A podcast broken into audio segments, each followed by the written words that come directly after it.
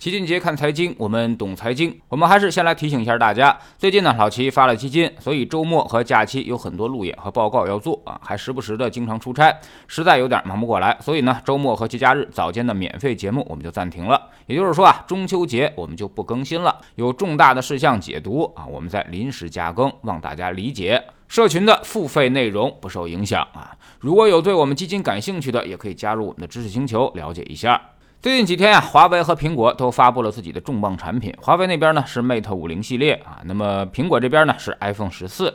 老齐啊，大概翻了翻产品的一些要素信息。华为这边最大的特色就是没信号也能打卫星电话，被称为“捅破天”的技术啊，告诉我们从此信号没有盲区。此外呢，就是一些升级的影像技术，没了电还能打电话，应急模式下还能撑十二分钟啊，等等，甚至呢还非常抗摔，也被拿出来当成优点，颇有些当年诺基亚的风范了。但但是华为依旧不支持 5G，这个也是相当的无奈。而苹果这边就是那个灵动岛的所谓设计，说白了呢，就是在原来的。刘海位置啊，多了一个展示条，美其名曰要完屏。然后呢，就是摄像能力提升啊，续航能力提升，芯片的运算能力加快。不知道看完这些发布会之后啊，大家有什么样的想法啊？反正老齐是没有换手机的冲动的啊，甚至我已经三年多没换过手机了，原来的手机还运行的很好，也没有任何换手机的理由。不像智能手机刚出来的那头两年啊，基本上是一年一个大变化，或者一年运算能力就提升很多，老手机卡的不行。而现在呢，老手机也不卡了，新手机也没变化，所以换手机的必要性几乎就不存在了。早几年出去一块儿吃饭，大家还有兴趣看看啊，你用什么手机，我用什么手机。而现在呢，几乎没人在关心这个话题，即便是那些年轻人很时尚的那种啊，好像也没有太多的偏好了。这其实就折射出了一个很大的产业问题啊。最近几年，消费电子其实遇到了产业周期下行，全球半导体芯片整个周期都在向下，现在也没看到任何企稳的迹象。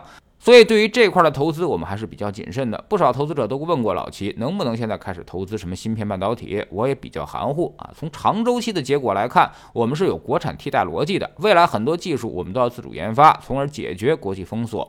所以，从内生性的动力来说，长周期是没啥问题的。但是如果只看中短周期表现的话，现在明显感觉到手机行业遭遇到了天花板的影响，已经没有什么技术的重大创新和突破了。所以这几年销量是越来越差，边际。效效用也越来越小啊！现在手机基本上热衷于改变外形、改变拍摄和摄影能力，以及提升芯片的算力上。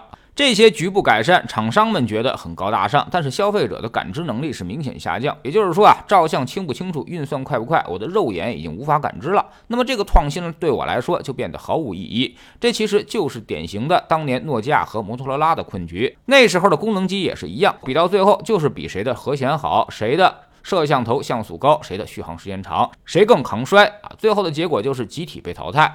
如今的智能手机呢，其实也遭遇到了同样的困局。那么，消费电子、芯片半导体啥时候能够彻底走出这种低迷的周期呢？其实就全球来看，还是需要一波技术革命带动的啊！只有通过创新才能带动需求。一开始智能手机，后来是平板电脑，再有就是手表和其他的可穿戴设备。其实呢，这十年已经发生过三波消费电子的变化，而如今这三大领域全部都陷入到了瓶颈当中。而智能汽车现在是一个破局点，但是现在需求量还是太少，不足以拉动整个消费电子行业走出低谷。未来呢，可能会在这个 AR 或者是 VR 这些虚拟现实技术上啊，或者是人工智能技术上实现重大突破。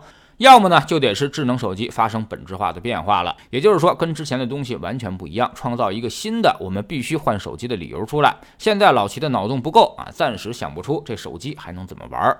所以可能跟大家想象中的不太一样，这消费电子啊，说白了就是一个周期行业，而这个周期驱动力就是技术革新。很多企业其实原来呢都只是风口上被吹起来的猪而已，现在这股风已经快停止了，所以才有这么多企业赌上身家性命去搞电动车、搞智能汽车，甚至是机器人儿，因为他们也十分清楚，目前产业已经没有重大创新了，整个蛋糕已经做不大了，剩下的就是存量争夺，那么慢慢就会变成像家电行业那样，市值呢估值从五十倍、三。十倍，最后降到十几倍以内，甚至最后陷入价格战的红海竞争，最终被趋势所淘汰。手机呢，比家电可能还要完蛋啊！它本身的利润率就很低，替代性也很强，周期还短，所以你只要几年没有进步，那就会瞬间被市场所遗忘。